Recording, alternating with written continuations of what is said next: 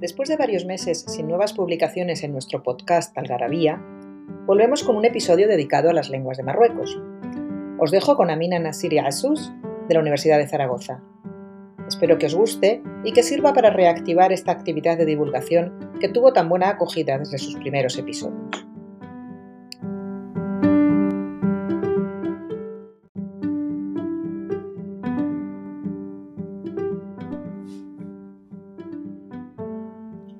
En España viven alrededor de 850.000 marroquíes, más un número difícil de precisar de hispano-marroquíes que tienen vínculos con el país vecino.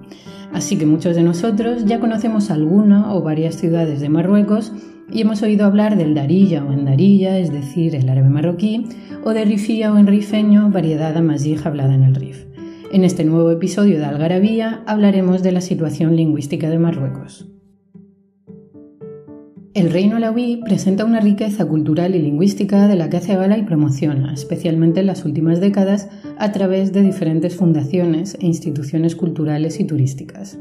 En la Constitución de 2011, impulsada por el rey Mohamed VI, Marruecos declara lenguas oficiales el árabe y por primera vez el amazigh o bereber. El término amazigh es el endónimo más extendido en el norte de África, utilizado a nivel institucional y asociativo. Este texto constitucional de 2011 también establece la preservación del árabe hassanía, variedad hablada en el sur del país y el Sáhara Occidental, como parte integrante de la identidad cultural marroquí, así como la protección de otros dialectos o variedades habladas en el territorio.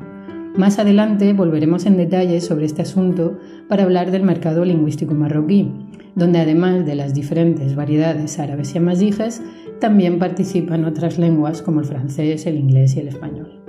Empezaremos pues por un breve recorrido histórico que nos va a ayudar a entender el rico y complejo panorama lingüístico marroquí. Marruecos se sitúa en el extremo occidental del continente africano y sus costas están bañadas por el Mediterráneo al norte y el Océano Atlántico al oeste. Atraviesan el país dos sistemas montañosos, la cadena del Rif y las tres del Atlas, el Atlas Medio, el Gran Atlas y el Antiatlas que dan paso al desierto del Sahara. Gracias a esta posición geográfica estratégica a las puertas de dos continentes y su diversidad geológica, son muchas las civilizaciones y dinastías que han pasado por este territorio estableciendo alianzas, imponiéndose y asimilándose a las diferentes organizaciones autóctonas y dejando huella en su cultura material e inmaterial. Fenicios y cartagineses establecieron enclaves en la costa para sus actividades comerciales, como la ciudad de Lixus en la vecindad del Arache y Tingis en la actual Tánger. Tras la caída de Cartago, el imperio romano se impuso paulatinamente en la región, hasta anexionarse Mauretania en el año 42 de nuestra era. Esta provincia romana, en el norte de Marruecos, bajo el nombre de Mauretania Tingitana, se extendía desde el Mediterráneo hasta el Atlas. De esta manera, el latín se estableció con el proceso de romanización y más tarde cristianización de las urbes, donde se llegó a hablar un latín tardío o latín africano, pero siempre en situación de bilingüismo con el amazigh. Tras la caída del Imperio Romano, este elemento, este elemento latino o romance se mantuvo con los bizantinos en Tánger y sus alrededores. Este periodo ha dejado un testimonio tanto en los yacimientos arqueológicos y las inscripciones como las de Volubilis, en las cercanías de Mequinés, pero también préstamos que encontramos hoy en día en Darilla, a pesar de la dificultad de datación, como Fillus de Pullus Polluelo, Fleiu de Poleum Poleo y otros en el campo de la agricultura, las plantas, etc. Además de un sustrato en árabe marroquí al que algunos investigadores dan más protagonismo que otros. Como se ha explicado en episodios anteriores de este podcast, el movimiento de población con sus respectivas variedades vernáculas y el prestigio de la lengua árabe como lengua del Islam, lengua administrativa y lengua de la cultura escrita son los elementos principales que explican el proceso de arabización. En el caso del norte de África, este proceso se ha dividido en dos etapas que han servido para distinguir o clasificar a los dos grandes grupos dialectales en el Magreb y en este caso en Marruecos una primera ola de arabización a partir del siglo VII con la llegada de tropas islámicas a las costas africanas, donde los bereberes islamizados jugaron un papel fundamental. En la parte septentrional de Marruecos, esta arabización se intensificó a partir del siglo VIII con los idrisíes, los fundadores de la ciudad de Fez, y se consolidó con la influencia de Al-Ándalus, gracias a la llegada en diferentes oleadas de elementos árabes que interaccionaron con la población local, favoreciendo el contacto lingüístico y el bilingüismo, dando lugar a una paulatina arabización de los centros urbanos, también núcleos comerciales como Fez, Tánger, Rabat, etc. Una segunda ola de arabización la marcó la llegada de tribus árabes nómadas Banu Hilal desde Oriente a través del Sáhara y las rutas comerciales que conectaban el comercio caravanero del sur con el norte y que vertebraban la economía de la región. Además, estas tribus también colaboraron con los actores políticos de la región, dinastías bereberes o árabes, instalándose en diferentes regiones del país favoreciendo el proceso de arabización del territorio y dando nombre a los dos grandes grupos dialectales. Por un lado, prehilalíes o no hilalíes, previos a la llegada de los Banu Hilal, y hilalíes, posteriores a la llegada de los Banu Hilal. Estas dos etapas, como bien apunta el lingüista Simon Levy, aunque sirven para marcar los estratos de los dos grandes procesos de arabización de la región, no reflejarían por sí solas la variación dialectal debido a los diferentes movimientos de población por razones políticas, como la llegada de andalusíes y sefardíes, razones climáticas o de otro tipo.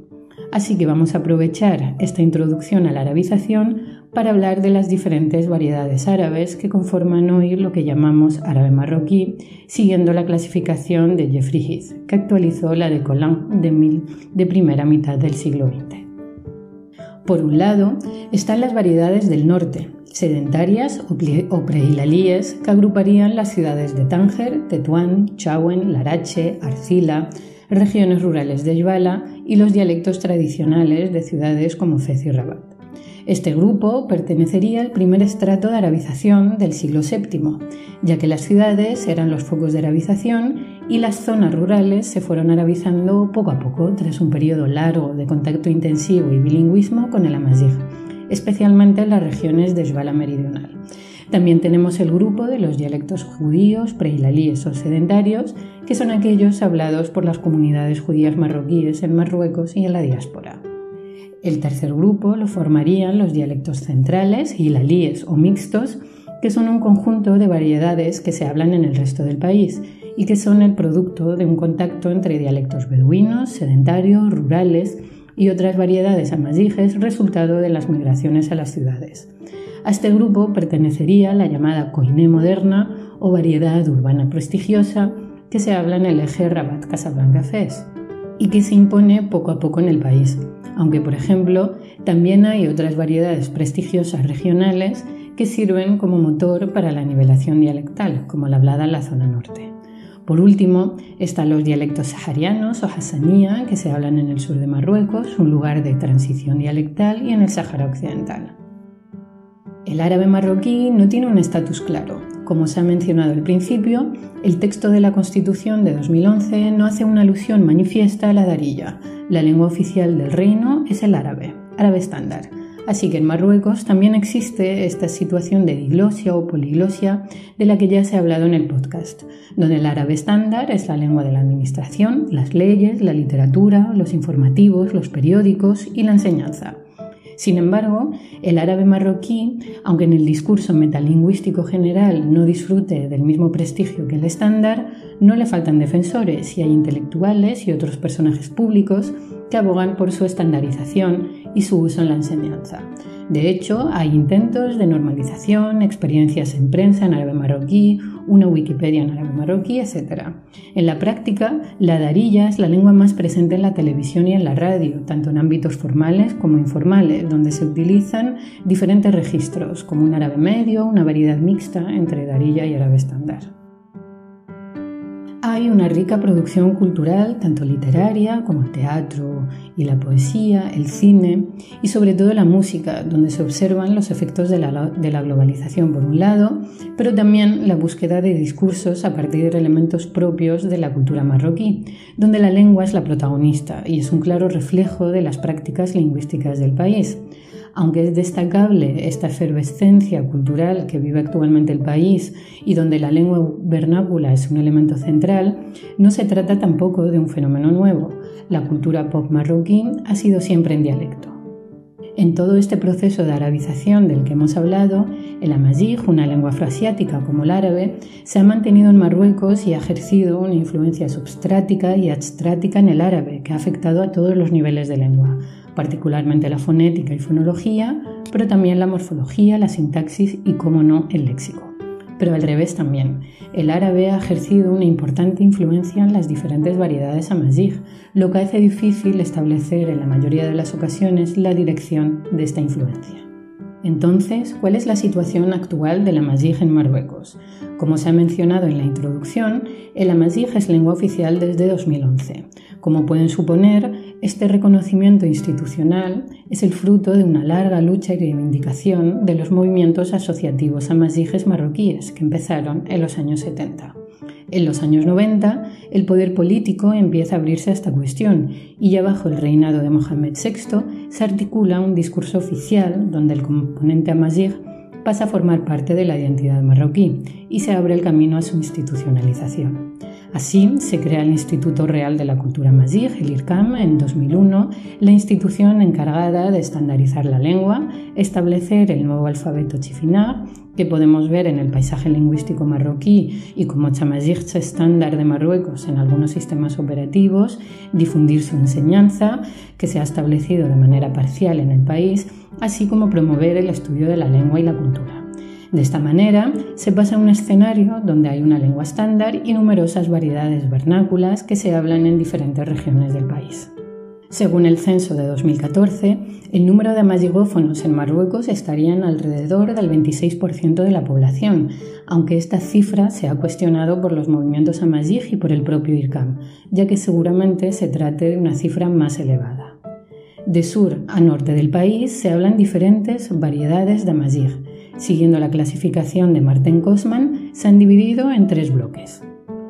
Un primer grupo lo conformarían las variedades del centro y el sur de Marruecos, donde se habla Chashelhich en el sur y en el sudoeste del país, con una importante población en las principales ciudades, Casablanca, Rabat, etc., y Chamazigh en el centro del país. El grupo Zenachi, al que pertenecería el rifeño Charifich en el Rif y otras variedades del noreste y el Atlas Medio. Y por último, las variedades del noroeste de Marruecos, el Senaya de Israel por un lado, en la región de Quechama y Sagen, con alrededor de 85.000 hablantes, y el bereber de Gomara con 10.000, dos variedades periféricas y menos conocidas que se han estudiado recientemente. En las diferentes variedades amazigh, las más conocidas y reconocidas son el Chashelhit, el Chamazigh y el Charifit, también encontramos una rica producción cultural, literaria, musical y una presencia en los medios de comunicación públicos y privados. Además, el movimiento asociativo no ha cejado en su actividad para promover y defender los derechos lingüísticos de las comunidades amazigófonas. No podíamos no mencionar el, importante número de hablantes de amazigh y de árabe marroquí en la diáspora, especialmente en Europa, que contribuyen también a esta producción y difusión de ambas lenguas. Hasta ahora hemos hablado de las lenguas autóctonas y oficiales de Marruecos, pero en el país vecino las lenguas europeas que se introdujeron institucionalmente en el periodo colonial forman también parte del mercado lingüístico del país. El francés es la lengua europea con más presencia y peso. El protectorado francés se estableció en Marruecos entre 1912 y 1956. Tras la independencia del país, el francés se mantuvo como lengua de enseñanza unos años después hasta la paulatina arabización del sistema educativo. Sin embargo, el francés se ha mantenido y se mantiene como lengua en el ámbito tecnológico, de enseñanza de algunas especialidades, de los negocios. Por ejemplo, las páginas oficiales del gobierno se pueden leer en, árabe, en amazigh y en francés pero también es un distintivo social en algunos sectores de la población. De esta forma, la influencia del francés en el léxico del árabe marroquí es notable, especialmente en las grandes ciudades, donde además son comunes usos como el code switching o la alternancia de códigos. El español es otra lengua que ha tenido su influencia en el país y cuya presencia es anterior a la época colonial. Debido a la llegada de moriscos y judíos hispanófonos, las ciudades de Ceuta y Melilla, las diferentes interacciones y relaciones sociales, económicas y políticas a través del Mediterráneo, pero esta se intensificó y se institucionalizó con el protectorado español en el norte del país entre 1912 y 1956. Tras el periodo colonial, esta influencia se ha ido perdiendo, aunque se mantiene en el norte y son numerosos los hispanismos en Charifich y las variedades árabes del norte del país. Entre las lenguas extranjeras, el inglés como lengua hegemónica en las dinámicas económicas y sociales globales también ha multiplicado su presencia en el país. En resumen, Marruecos presenta una situación lingüística compleja donde conviven las lenguas estándares oficiales, el árabe y el amazigh, utilizadas en el ámbito institucional y formal, las variedades vernáculas árabes y amazighes, empleadas tanto en los ámbitos informales como formales de la vida cotidiana, y por último, las lenguas extranjeras, donde el francés goza de un estatus destacado en el mundo de los negocios, la educación superior, etc., pero también en algunos sectores de la población, sin olvidar la escalonada difusión del inglés y el español que mantiene cierta influencia en el norte. La situación lingüística de Marruecos es una de las más estudiadas del mundo arabófono, tanto desde fuera como cada vez más desde dentro del país. Y ya no solo bajo la premisa de venga ven antes de que se acabe, como canta el cantautor Shep, lo que permite profundizar en el conocimiento de las diferentes variedades en sincronía y diacronía pero también analizar fenómenos como la nivelación, el cambio lingüístico y las representaciones artísticas, sin dejar de examinar las políticas lingüísticas y su, su impacto en la enseñanza, entre otros muchos temas.